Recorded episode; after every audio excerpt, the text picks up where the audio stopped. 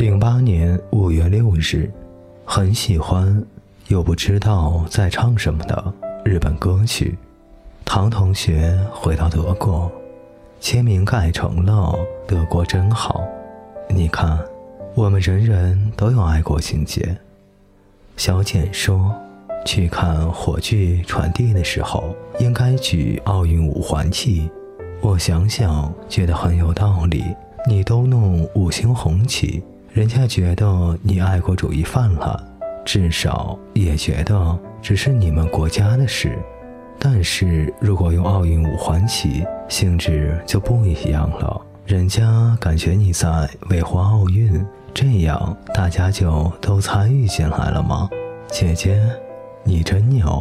所以大家，当你们去支持北京奥运的时候，别忘了你的奥运旗帜啊！新车目前锁定是大众的帕萨特 V 六。我问他这个公里数还要那个价钱，会不会太贵呀？结果小朋友说很值，而且有真皮座椅，你可以在真皮座椅上做很多事。我就无语了。还有小台湾爸爸，原来就是开帕萨特 V 六。他说。这是缘分啊！我说我和你爸的缘分，结果小朋友无语了。我没有洁癖，可是大便以后如果没有冲洗干净，我就会用刷子刷干净。洗澡以后，如果下水道处有头发，我会用手帕纸包起来扔了。近期搬来的这些中国学生习惯很不好。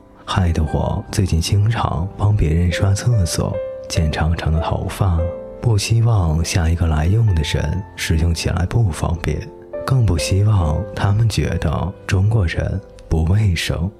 大家都自觉起来，一起住就要彼此体谅吗？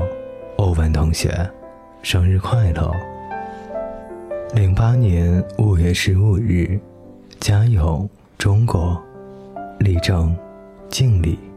零八年五月二十六日，肚子痛，毕业论文准备中，考试预备中，本着不成功变成人和是骡子是马拉出来溜的心态开始倒计时。啊，从开学的时候，老师很惊讶的对我们班的三个人说：“用半年读两个文凭，你们会死的。”我们这个小班只有三个人，两个巴基斯坦人，还有我。他们都是我学厨师时候的同学，我们关系很好，每天中午一起吃饭。因为他们的宗教信仰，所以我们只能固定去一家清真饭店，天天中午去。去了半年，到现在仅仅剩下二十八天，步履蹒跚，苟延残喘。走了过来，啊，想说二十八天，混沌小宇宙，人品积攒完毕，亚健康期，大爆发。即使作业已经堆积到了这个地步，我还保持着 YouTube 的本色，看了力宏的那个《你是我心中的一首歌》，黑笔真是太妙了。戴枕巾，看了一个拯救型男的女人你最大。李明教怎么抓头发，今天早上就用上了。发蜡抓了抓，其实刚理了卷九头，不过因为懒，都只戴帽子。上学被几个不认识的女生搭讪，故作镇定，机长走过转角，开始感叹：刚才可以更帅的。看了《北京欢迎你》的视频，第 N 次。莫文蔚最大穿成那个样子，简直就是女神。这样的词竟然是林夕写的，他是男神，是男神。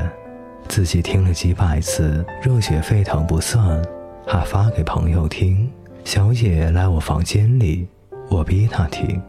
成龙唱《北京欢迎你》，为你开天辟地的时候，我的爱国情节又飙红了下。他看我那个激动的样子，说：“战争时期，你就是那种连长动员鼓舞几句，你就扛着旗子往前冲锋的。我说屁，你也太小看我了。那也得看连长帅不帅吧。可能昨天视频看了太多次，甚至看出来蔡国庆在对任贤齐的那句口型，小谢对陈奕迅的那句。早上起来，神情还没有清醒，就开始满脑子的“北京欢迎你”。P.S. 有的时候我真的很鄙视工作效率极低的自己。如果两个学位都顺利，我就澳大利亚。南北十日游。